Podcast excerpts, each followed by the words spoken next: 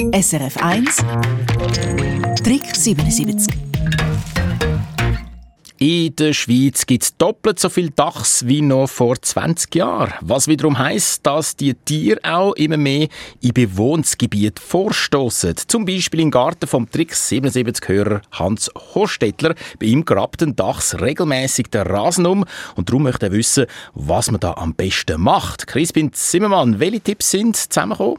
Vorweg, es ist alles andere als einfach, wenn man einem Dachs beibringen will, dass er nicht mehr soll vorbeikommen soll. Darum müsste man das Grundstück, und ich sage absichtlich, müsste man es mit einem ganz dichten Gartenhag abriegeln, dass es wirklich hermetisch zu ist, dass der Dachs auch nicht noch irgendwo zwischendurch schleifen Oder man kann Elektrodrähtchen spannen. Die haben zum Erfolg geführt. Zum Beispiel im Garten von Mark Kambli hat er uns geschildert. Und gerade ein paar Hörerinnen und Hörer haben uns erzählt, dass Dachs Gewohnheitstiere sind und immer die gleiche Route ablaufen.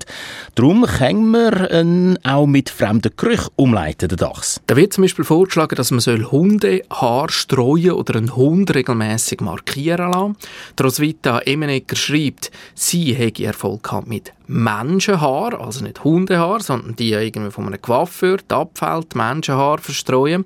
Dorothee Hilti hingegen, sie hat Pfeffer aus einem normalen Laden gekauft und dort einfach Gläschen aufgemacht und Pfeffer auf die Wägel gestreut. Und der Martin Gerard hat uns beschrieben, wie er mit Kaffeesatz Erfolg gehabt hätte.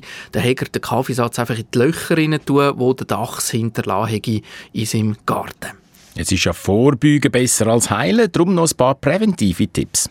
Ja, sicher kein Container, Säcke über die Nacht draussen stehen und den Komposthaufen gut abdecken, dass Tiere nicht einfach angelockt werden von irgendwelchen Sachen, die umeinander stehen. Und da wären wir auch noch gerade beim Futter.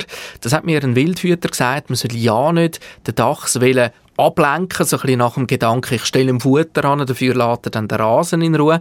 Das klappt nur mit ganz viel Glück.